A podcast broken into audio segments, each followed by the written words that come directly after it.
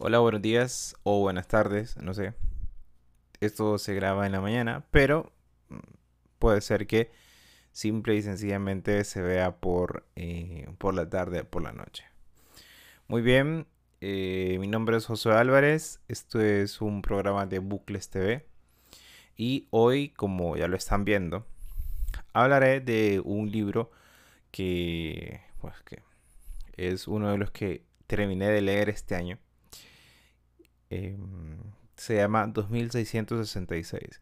Pero más que de 2666, en realidad yo de lo que quiero hablar eh, es de su personaje principal, ¿sí? Porque es una obra, es una bueno, es una obra que tiene cinco partes, es demasiado grande, tiene 1200, eh, más de 1200 páginas, exactamente este 1214 creo o 13 páginas y que son todas muy bien aprovechadas, por cierto, ¿sí? no se deja absolutamente nada como a, como a discreción del, del lector.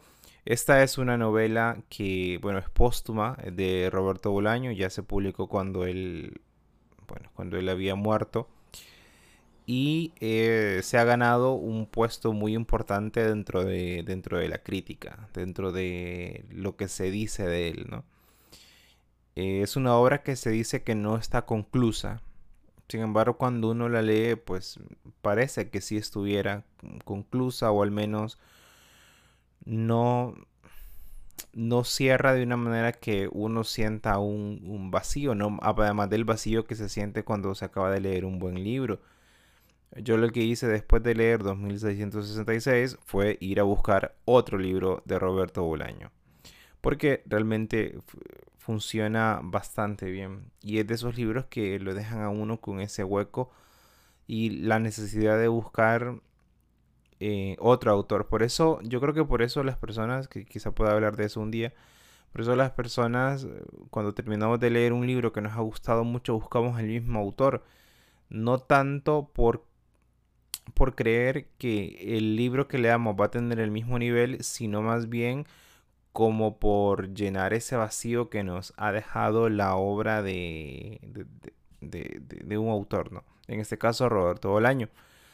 Y bueno, yo había leído Detectives Salvajes, que es como la obra clave de, de Roberto Bolaño, y 2666 viene a ser como como esa que se le pone más o menos al mismo nivel, ¿sí? Eh, sus novelas, las novelas de Roberto Bolaño me gustan muchísimo y él como personaje literario me parece una, una maravilla. Por, por, ahí unos dicen que es medio marketinero, pero yo creo que no es solo eso. Es decir, si se hace un marketing alrededor de él, ese marketing no funcionaría si sus si sus libros no fueran tan buenos, si sus libros no fueran em, tan bien eh, elaborados. Eh, es, un autor que, es un autor que a mí particularmente me gusta.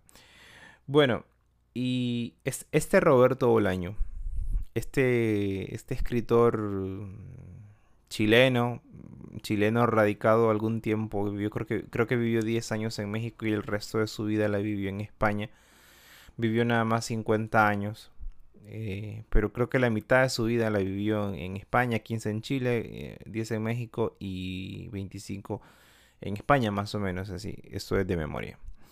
Muy bien, entonces eh, realmente quiero hablarles del personaje central de esta, de esta obra y de cómo este personaje es una metáfora del, del oficio del escritor, que por otra parte Bolaño siempre piensa en los escritores. Eh, y siempre tiene una visión muy particular del, quehacer literario. De hecho, siempre cuando uno lo escucha en sus entrevistas, él siempre está hablando de, los escritores, del oficio de escritor, y mm, no habla precisamente bien del oficio de escritor. Si no habla, no es que no tiene una muy buena percepción de su oficio mismo. Eh, de hecho, eso se, él, lo mismo, él mismo lo dice en una entrevista eh, y se expresa sobre la literatura nazi en América, que es como la obra que le dio pie a su, a su fama. Y dice que lo que quiere hacer es mostrar eh, lo triste y lo patético que es ser eh, escritor, es el oficio del escritor. Él lo veía de esa manera y uno lo, ve en sus, en, sus libros. Él casi siempre está hablando de los escritores. En ese sentido, y no quiero que se malentienda, es medio un poco Woody Allen, ¿no? Porque Woody Allen siempre está...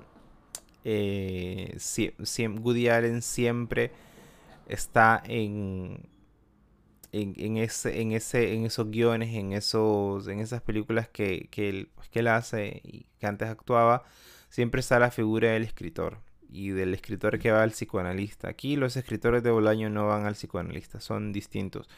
Tampoco estoy de acuerdo en que a veces se le compara a Roberto Bolaño con Bukowski. De hecho, el otro día leí una imagen, no, no, sé si era meme, no, no sé si puedo clasificarlo como meme, una imagen de mm, que decía que eh, Roberto Bolaño era el Charles Bukowski latinoamericano. Y no estoy para nada de acuerdo. Son dos tonos de escritura totalmente distintos. Puede que tenga personajes en común, pero en realidad no, no es así. Luego también se ha hablado también de, de, Borges eh, y tampoco es Borges. Él amaba a Borges, sí, pero em, quizá en la literatura nazi en América, porque está todo escrito a manera de ensayo, em, que esa manera de ensayo poco a poco se va difuminando en la literatura nazi en América. Eh, alguien podría decir, sí, es medio Borges que no sabe si te está metiendo un autor real con uno ficticio. Sí, sí, pero por utilizar ese recurso no lo va a hacer un escritor parecido. Borges escribe en una clave totalmente distinta a la que escribe Roberto Bolaño. Así que yo no estoy de acuerdo ni en las comparaciones con Bukowski ni en las comparaciones con Borges.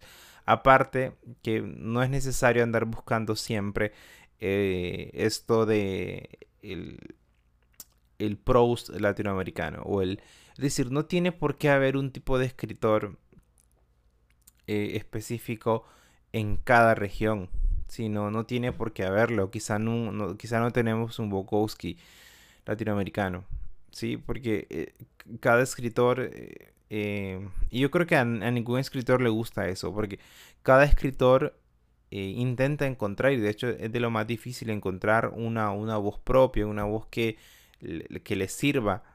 Como, como, como escritor, ¿no? Entonces, si a mí me están diciendo todo el tiempo que es el, el tal latinoamericano o el tal em, centroamericano o el tal hondureño o el tal costarricense, pues la verdad es que no es no es muy agradable, honestamente.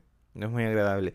Entonces yo creo que Bolaño simplemente Bolaño, nuestro Bolaño eh, mexicano, nuestro Bolaño chileno, nuestro Bolaño español, casi nadie lo considera español, pero bueno, él decía a veces, ¿verdad? ¿Yo qué tipo, qué escritor soy? Bueno, yo, yo soy un escritor en lengua española. Y esa era su respuesta, ¿no?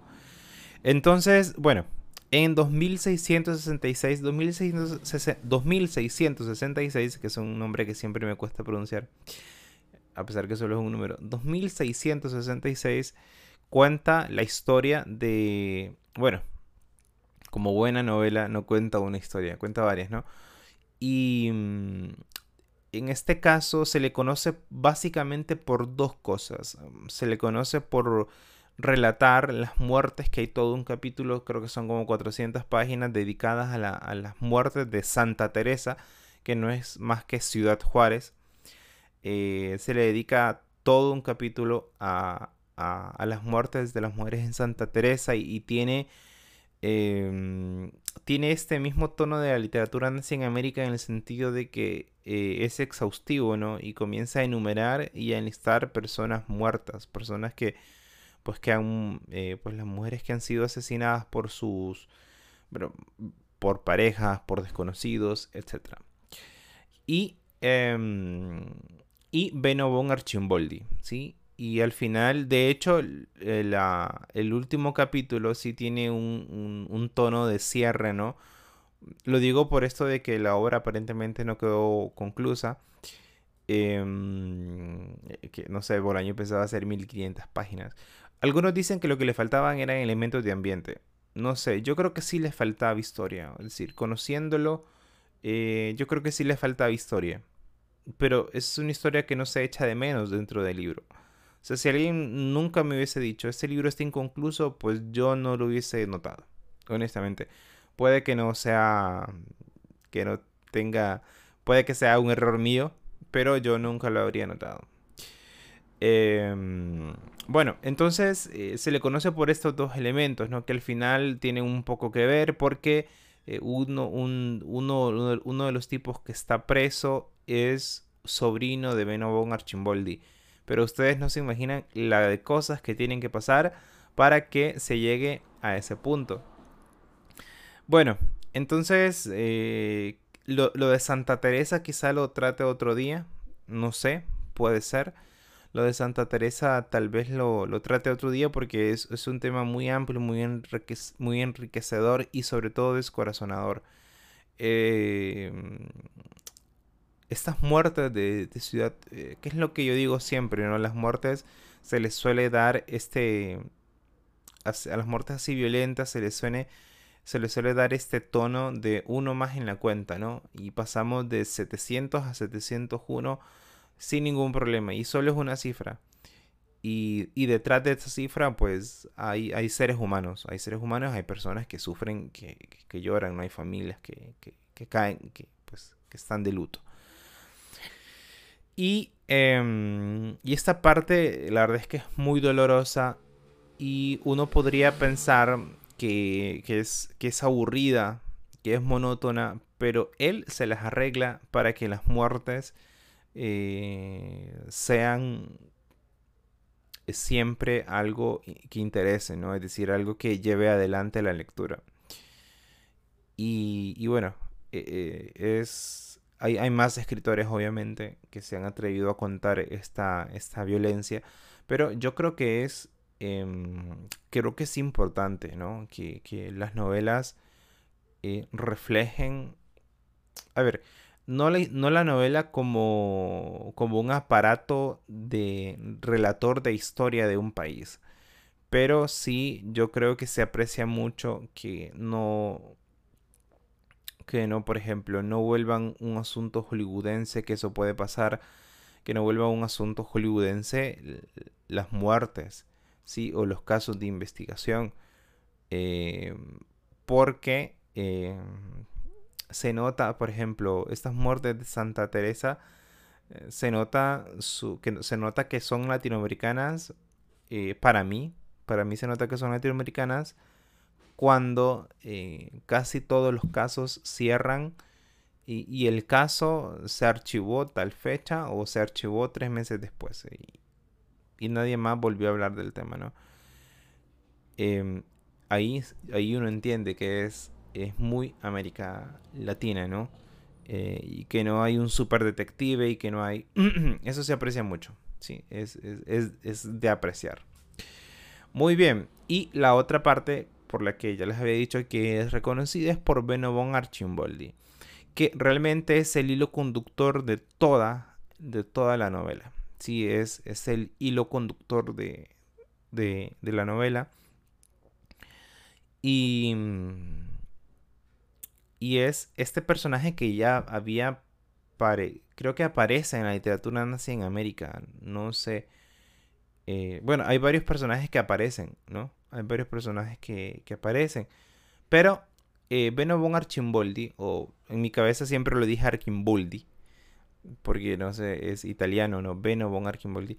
Ese, ese personaje eh, es el que va moviendo un poco todos los capítulos, aunque realmente él aparece hasta el, hasta el último capítulo, hasta la última parte, que justamente se llama la parte de Beno von Archimboldi, o Archimboldi. Ahí aparece este escritor, ahí aparece este, este tipo que, para, que realmente para mí es una metáfora del oficio del escritor. Sí, creo que es lo que Bolaño quería contar. Creo que es el trasfondo de lo que Bolaño quería decirnos. Ya lo voy a explicar por qué. Y este personaje eh, mueve, es maravilloso, porque mueve toda la trama de la novela o las tramas que se van desarrollando dentro de, la novela, los, las historias que se van desarrollando eh, sin aparecer. Y él aparece hasta el final. Que esto es un poco los detectives salvajes, ¿no? Porque los detectives salvajes, igual, Cesárea Tinajero, ¿verdad? Está en su búsqueda todo el tiempo. Em, y, este personaje, bueno, es, es un escritor, eh, creo que publicó como 10 libros. Y estos libros están perdidos. O sea, no, no perdidos en el sentido... Perdón, los libros no están perdidos. Es él quien está perdido. Perdido para, para las personas, porque él realmente nunca está perdido. Él siempre está en... en él sabe ¿no? dónde está. Y mm, bueno, esto se va a entender mejor dentro de, dentro de poco. Ya voy a explicar cómo es ese asunto. Y me parece que... Mm, me parece que es un recurso eh, fantástico. Decía Borges, decía Borges, por ejemplo, que mm, la, una historia es verosímil cuando, o, por lo menos lo dijo una vez, sí, que luego a veces los escritores dicen, él mismo decía, a los escritores se nos da demasiada importancia, se le da demasiada importancia a lo que decimos. Pero es que, ¿cómo no darle importancia a lo que decía Borges?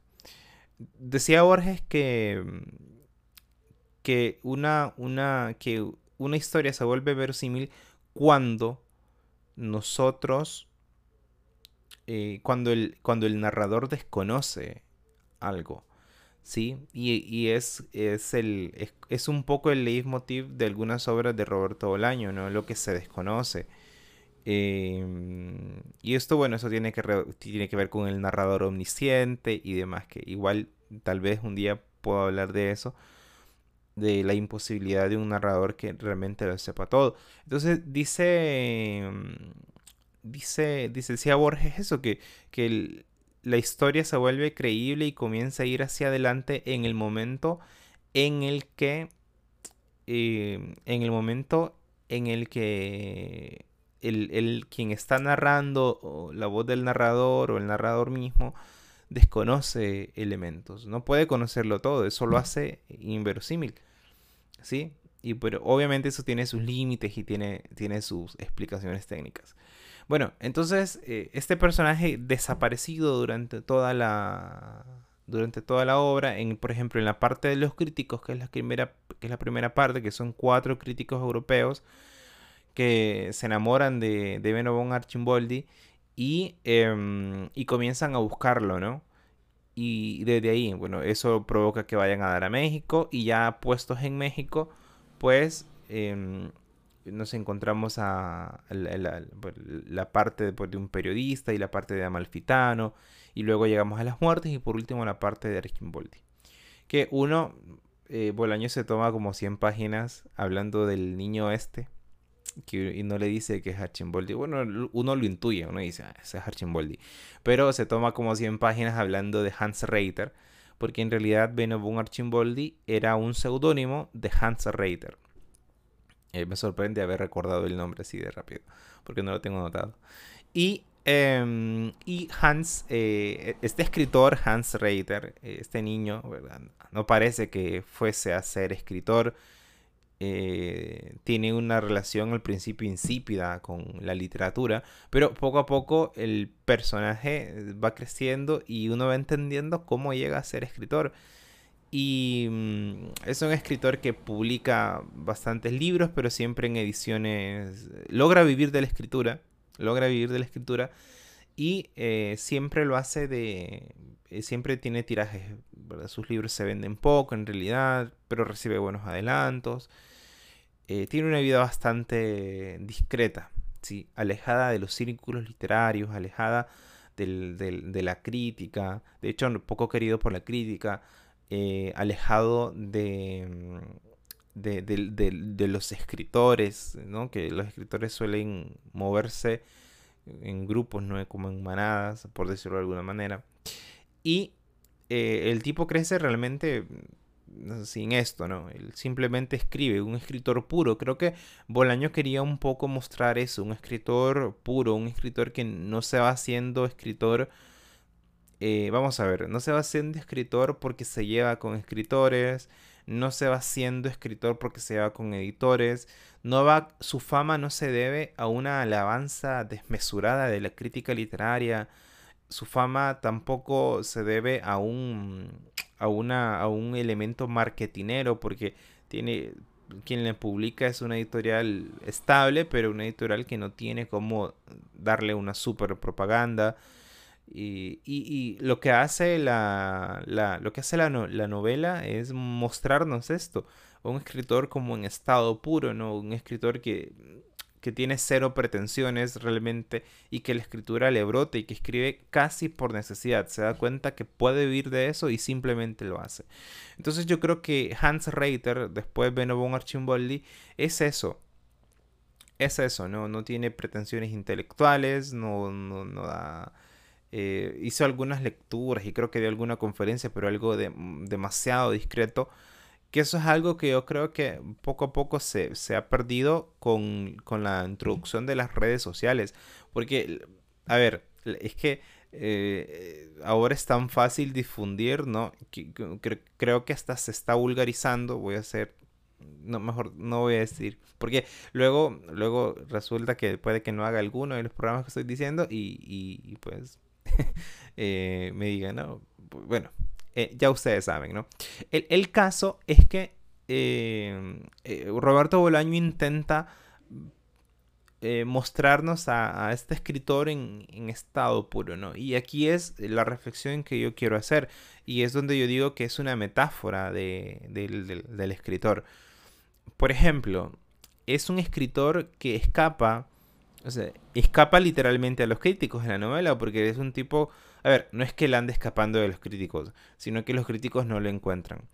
Y yo creo que eso, eso es una analogía de, o una metáfora. Eh, creo que la analogía es más afortunado. Eh, y, eso es una metáfora de cómo funciona. Eh, cómo funciona la crítica. La crítica yo siento que a veces no encuentra al escritor. Sí, no lo encuentra, no logra descifrarlo no logra verle el rostro, por decirlo de alguna manera, utilizando una, frase eh, eh, un poco mística, ¿no? El escritor, eh, los, críticos no le encuentran la vuelta a los escritores, ¿sí? y a veces hacen demasiada construcción porque los críticos tienen sus teorías ¿no? sobre Archimboldi y uno se da cuenta al final de que, de que no, de que no es así la cosa, de que no funciona de esa manera. Y eh, los, los eh, y, bueno, de hecho yo eh, una vez escuché una, una, discusión que tuvo Roberto Bolaño con una crítica, no recuerdo su nombre, así de... Así importantes son los críticos que los nombres no se recuerdan. como no recuerdo, hay una anécdota, no me acuerdo si era Carlos Fuentes o era Octavio Paz, le preguntaron sobre, el, sobre la crítica, o tal vez lo estoy inventando el autor, y no es ni siquiera mexicano. Eh, le preguntaron sobre la crítica y, le preguntó que cuántas estatuas de críticos había en el mundo y que cuántas estatuas de escritores había en el mundo. Bueno, así, así va el asunto. Eh, entonces, eh, yo creo que es un poco eso, que los escritores, los críticos no encuentran al escritor. Y aquí literalmente se les escapa porque ellos viajan a México, eh, van a buscar a su editora. Em, pero no, no la encuentran. No la encuentran. Y la novela termina sin encontrarlo. Uno de ellos se queda en México. Eh, cuando Archimboldi viaja a México, eh, porque, bueno, ahí le dijeron que estaba y de hecho, él va a México, es lo último que pasa en la, en la novela. De hecho, creo que. De hecho, creo que la última oración es México, ¿no? A ver, eh, sí. Poco después salió del parque y a la mañana siguiente se marchó a México. Em, así es la cosa. Sí. Eh, los escritores eh, son se, se le pierden a los críticos. Se le pierden. Eh, y, bueno, a veces también yo siento que hay un mal dentro de la crítica. Em, dentro de la crítica en general. eh, sobre todo en algunos tipos de, críticos, en algunos tipos de personas que se dedican a hacer crítica, eh, que juzgan toda obra como si debiera ser una obra maestra. Y eso no es así. Sí, no, no creo que funcione de esa manera. Luego, eh, los editores. la relación del escritor con el editor que también está planteada en, en Archimboldi, los escritores, los editores poco lo entienden. Y lo que hay, bueno, que aquí no había solamente, sobre todo cuando era editora, no había una relación transaccional monetaria, sino que lo que había, eh, pues había un poco más, ¿no? Pero eh, yo creo que también está planteado este hecho de que las editoriales poco entienden a, los escritores. ¿sí? y creo que hay más una relación de transacción. No siempre, pero creo que está planteado de esa manera. Y, y son los únicos que saben dónde está el escritor. ¿Por qué? Porque, porque, porque hay una relación comercial, ¿no? De hecho, la única persona que sabe con certeza dónde está Benovo Archimboldi es la, su editora, ¿sí? La, la baronesa. Eh, ella es la que siempre sabe dónde está. Bueno, a veces ni ella, pero normalmente es ella. ¿Por qué? Porque envía cheques. Entonces, ella es la que sabe dónde está Benobon Archimboldi. Ella es, ¿sí? Y es como, eh, a veces ahí también, aunque hay una relación de no, nos entendemos del todo, em, sí es cierto que... Em, sí es cierto que Beno von Archimboldi eh, es de alguna manera protegido por la editorial, ¿no? Y, y, bueno, creo que, creo que Bolaño tuvo una relación con, sobre todo con, eh, con, Anagrama, eh, que fue, creo que quien lo publicó en vida. Estoy hablando de memoria aquí, ¿no? y, y, un poco plantea eso, un poco plantea eso y me parece fantástico. Eh, es una relación, como decía, como decía ayer, eh, es, una relación compleja. ¿Sí? Es realmente las novelas son complejas porque los humanos son complejos. Y por eso las novelas y los cuentos donde el personaje no es complejo, pues no sirve o no suele servir para la literatura porque es que los, los humanos somos complejos y la literatura es espejo nuestro, ¿no? Entonces los, editores tienen esa relación comercial, un poco de protección y, eh, y un poco de salvarle la vida a, este caso a Beno von Archimboldi, porque esta gente le cambia y le salva la vida. Su vida cambia completamente. Porque siempre fue un tipo, les decía, ¿no? Un tipo que estuvo, eh, fue militar en la Segunda Guerra Mundial. Es un tipo que creció de una familia, pues, de, analfabetas. Em, es un tipo que vivía en lugares de mala muerte, que trabajaba como guardia de, seguridad, casualmente uno de los oficios que desempeñó Bolaño. Em, a veces uno siente que Arquimboldi es un poco Bolaño, esa separación que tiene con, con, la familia, ese alejarse de la patria también, ¿no? esa relación que cada vez que llegaba a Chile, pobrecito, lo, lo cuestionaban tanto, eran, eran voraces. Eh, en Chile eran voraces con él, ¿no? Eh, si se sentía chileno, si no se sentía chileno, y te terminaba diciendo que era un escritor en lengua castellana, eh, en lengua española. Cosa que me parece correcto y, y, es cierto. O sea, porque realmente el Quijote, el Quijote que, em, que es el Quijote, ¿no? yo creo que nadie lo encasilla en, en, literatura española, ¿no? Va, por ejemplo, yo en mis clases de literatura española, eh, obviamente sí estudié el Quijote, ¿no? Pero, em, pero no, no, pero universalmente el Quijote es universal. Lo mismo que Borges. Sí, yo no puedo encasillar dentro de la literatura argentina a, a Borges. o a Márquez, no lo puedo encasillar dentro de la, literatura colombiana. Eh, bueno, que a mí Márquez no es que me agrade mucho como escritor, no, no, me gusta, no digo que sea malo, en absoluto es un escritor fantástico, quien le quita el Nobel y quien le quita 100 años de soledad, pero es un autor que he leído bastante, que he leído mucho, mucho, eh, sobre todo en una, una, etapa de mi vida que quizá por eso no, no me agrade tanto, ¿sí? quizás sea un asunto más personal. Eh, siento que tiene muy poco juego estructural, ¿no? Eh, cosa que, bueno, que si tiene Llosa, que si tiene Carlos Fuentes, que si tiene eh, Cortázar, que son el boom, ¿no? De América Latina. Muy bien, entonces eh, la relación con los críticos y con los editores. Luego, para los familiares, primero es un extraño. Primero es, es un ser extraño, no mal querido. Porque si Bolaños hubiese querido hacer una mala novela, habría hecho un tipo despreciado por su familia.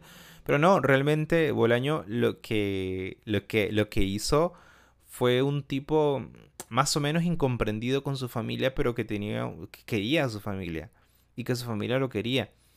Por esas cosas de la vida y de la época, pues tuvo que salir de casa y pues hubo un día en el que no volvió nunca más, hasta que ya con 80 y algo de años, ¿sí? A ver, sí, con 80 años casi, o más de, más de 80 años, eh, se encuentra su hermana.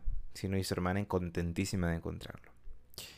Eh, pero para los familiares es eso, ¿no? Que es un poco lo que es los escritores para alguien que se desaparece, ¿no? Alguien que, que, no está dentro de los cánones y de los códigos familiares normalmente. Eh, sobre todo cuando la decisión de, de, ser escritor es tan visceral, ¿no?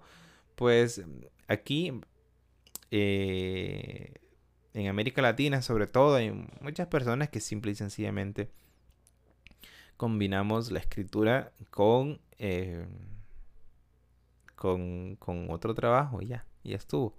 Y la decisión no es tan visceral. entre otras cosas, porque pues no se puede bueno, creo que sí se puede. Creo que sí se puede, pero se ocupa un proyecto y hacer un salto mortal.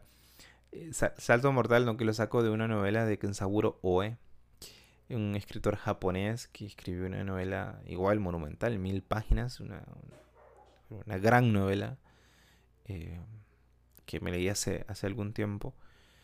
Eh, y que, y que bueno, que me gustaría hablar un día de él, lo que pasa es que el libro lo perdí. Sí, el libro lo, perdí. Pero, eh, pero sí recuerdo algunos elementos, ¿no? Y bueno, hacer una relectura de un libro de mil y algo de páginas es un poco complicado. Eh, porque, bueno, a veces yo tengo eso, ¿no? Que a veces digo, a ver, eh, hay tanto libro sin leer en el mundo y de hecho yo aquí, aquí en mi biblioteca, tengo, mm, tengo mucho sin leer todavía. Y digo, que es, que es, a veces quiero volver a leer un libro, pero es un poco difícil porque, eh, ve eso, es otra idea que podemos hacer, ¿no? Eh, releer o no releer, o qué releer. Eh, normalmente releo libros que, después de una experiencia que tuve que comentaba ayer, eh, normalmente releo libros que, que, que pongo como control de lectura y esas cosas.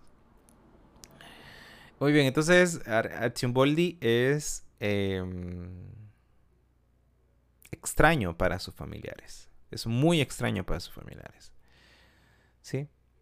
Y eh, nadie, aparte del... Que esta es otra cosa, y esto es como el... Como el Aleph, ¿no? De esta... Es como el... El leitmotiv de esta, de esta novela no, quizá, quizá no, quizá, quizá estoy exagerando. Pero eso es algo muy importante. Y es que, aparte de él, ¿quiénes se interesan por Benobon Archimboldi? Se interesan cuatro críticos. Se interesa un editor y luego una editora. Pero dije, y, por ejemplo, a la gente de a pie, a la locura, el nombre me parece que es otra cosa que, que Bolaño tiene, que para poner nombres es una, es una locura. La locura, ¿no? Yo me di cuenta, me tardé en darme cuenta como, como, que como 800 páginas tardé en darme cuenta del juego. Fue muy lento, la verdad. Em, Y a la gente de a pie no le interesa Archimboldi, no sabe quién es, no le importa. Eh, Archimboldi es un escritor que no es un bestseller, ni es multipremiado, ni nada por el estilo. Eh, pero que sobrevive de alguna manera el paso del tiempo.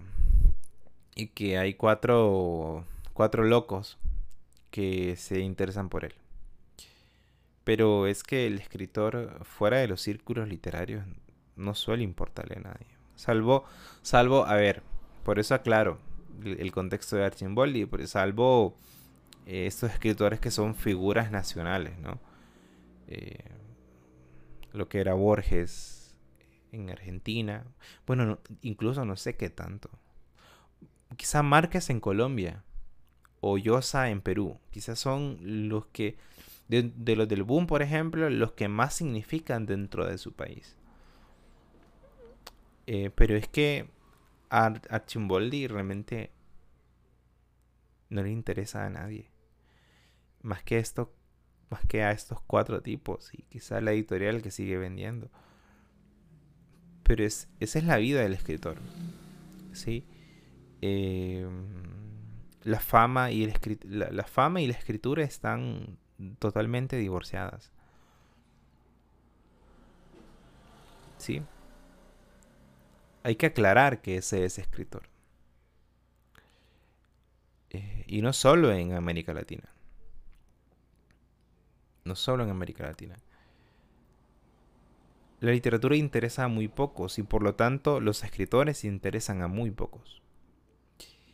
Y esto es un poco la, o es mejor dicho, el trasfondo de la obra. Y por ella Malfitá no escucha y le interesa. Porque también es profe. Y eso, yo creo que, eh, y eso lo predicó, ¿no? Eso, eso creo que lo, predica Olaño a través de su, de su vida. Eh, que realmente es una profesión de olvidados. Es una profesión que pretende ser de recordados eh, y vencedores, pero es una, es una profesión de olvidados y derrotados. Pero no por eso es menos valiosa y no por eso es menos, eh, no sé si hermosa, pero no por eso es menos importante. quien se quiera convertir en escritor por, por, adquirir fama, a ver, es que la fama es, es minúscula y efímera. Efímera. Creo que eh, para Bolaño ser escritor ante todo eso es un trabajo. Es algo de lo que logra vivir, al menos en una etapa de su vida. Y para Archimboldi es trabajo. Es de lo que vive. Y además de eso, hay que recordar que la escribió al final de su vida, entonces ya año ya había escrito, ya había vivido de la escritura. Y además, y además, y además de todo esto, eh, Archimboldi, al igual que, que Bolaño, consideran que su oficio es, es algo más y pasajero. No es decir, se vuelven famosos los actores de Hollywood y los futbolistas, los escritores no. Los escritores no. Quizá tienen una dimensión un poco más, eh, quizá tienen una dimensión un poco más amplia, ¿sí? Que, que otras profesiones, que el gerente de un banco, por ejemplo. Pero al fin y al cabo, lo importante es simple y sencillamente escribir. Y creo que eso es el trasfondo de la obra. A ver, no es una reflexión que ponga ahí Bolaño, obviamente no lo va a hacer. Pero sí que es una una puesta en escena de eso. Y me parece fantástico. ¿Y saben qué? Me parece aún más así, la, la profesión literaria me parece aún más hermosa y más en consonancia con la personalidad que suelen tener muchos escritores. Y, y bueno, si alguien que, que, va a ser escritor está escuchando que quiere ser escritor, esto es lo que tiene, no, no, no para decirle yo, esto es lo que interpreto yo que tiene para decirle Bolaño. Bueno, que muchas de estas ideas se las expresó, sí, en vida. Obviamente en vida, no. No las va a expresar después de... En fin. De esas, de, esas, cosas que siempre se deslizan en la lengua. Muy bien. Entonces, esto es, esto es 2666. Un día creo que podría hablar de, del libro otra vez, pero ya no de Beno von Archimboldi, sino de las muertes. Sino de las muertes de, de estas, de las mujeres, ¿no? De Ciudad Juárez, que en el libro es Santa Teresa. Bolaño es acertadísimo para nombrar lugares. Villa Viciosa. ¿no? Santa Teresa me parece un lindo nombre para un lugar. Muy bien, esto, esto ha sido todo. Sí, esto ha sido todo. Alcanzamos de nuevo los 40 minutos. Vaya cosa. Vaya cosa. Eh, estos días creo que voy a estar hablando de novelas porque quiero ir sacando, quiero ir hablando de las novelas que he ido leyendo.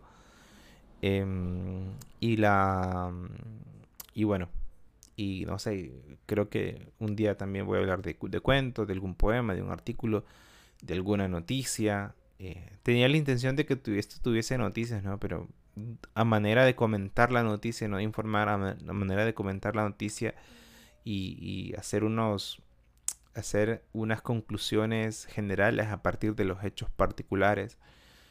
Por ejemplo, el otro día estaba algo que, me parece interesante y que es digno de, de, hablar, ¿no? Estaba leyendo que hay una, hay una comunidad, un pueblo, saben que a, las comunidades indígenas, por eso les dice pueblos, eh, o sea, pueblo, conjunto de personas que, que tienen en común unas costumbres, Una, un componente genético en lugar de raza, por ejemplo, que ya no se usa. Y, bueno, e, estaba este, este grupo, creo que era de los Estados Unidos, que iba a vacunar primero a, a las personas que sabían hablar la lengua. A ver, a ver, eso yo me lo tomaría con un poco, un poco más de calma, ¿no? Y no diría está bien, está mal, de buenas a primeras. Así cuando yo leí la noticia no me agradó de entrada. Yo dije, no, esto no... No sé si la lengua sea un criterio. Sí. No sé si la lengua sea un criterio, que yo soy lingüista. Pero entiendo que, que, que también es discriminatorio, ¿no? Para las personas. O sea que son menos valiosas las personas que hablan una lengua o sea que son menos personal, menos mm, que son menos valiosas las personas que hablan una lengua que no está o que no es la lengua del pueblo. No sé yo. No sé yo. Eso es para mí tan discriminatorio como como lo que se hace con las personas que hablan una lengua. No sé. Eh, eh, creo que es de analizar, ¿no? Y, y, no digo, no digo yo que, que, que esté mal pero digo yo que por lo menos es de pensarlo y, de plantear algunos hechos. ¿Sí? Y de plantearlos y de encontrar algunas respuestas. Entonces noticias como esas, por ejemplo, ¿sí? Que, que dan para hablar, ¿no? De temas generales. En este caso, la discriminación. Que no estoy seguro yo que, que, que no sea eso una discriminación para las personas. Por ejemplo, imagínense, eh, yo soy de un, de un pueblo, por ejemplo en Guatemala, de, yo soy quechí y no hablo quechí, entonces no me van a, no me van a, me van a hasta después porque no hablo quechí. Cuando tengo comorbilidades y demás. No, sé. Eh, estoy llevando al extremo los planteamientos porque no, era exactamente así en, en, la noticia. Pero, pero bueno, eso yo creo que es, eh, que es de, de, valorarlo, ¿no? De, de, evaluarlo, de verlo y, y de hacer un, síntesis de las ideas que, se plantean de, un lado y de otro. Bueno, entonces em, esto hasta aquí llegamos y bueno, nos vemos hasta la próxima.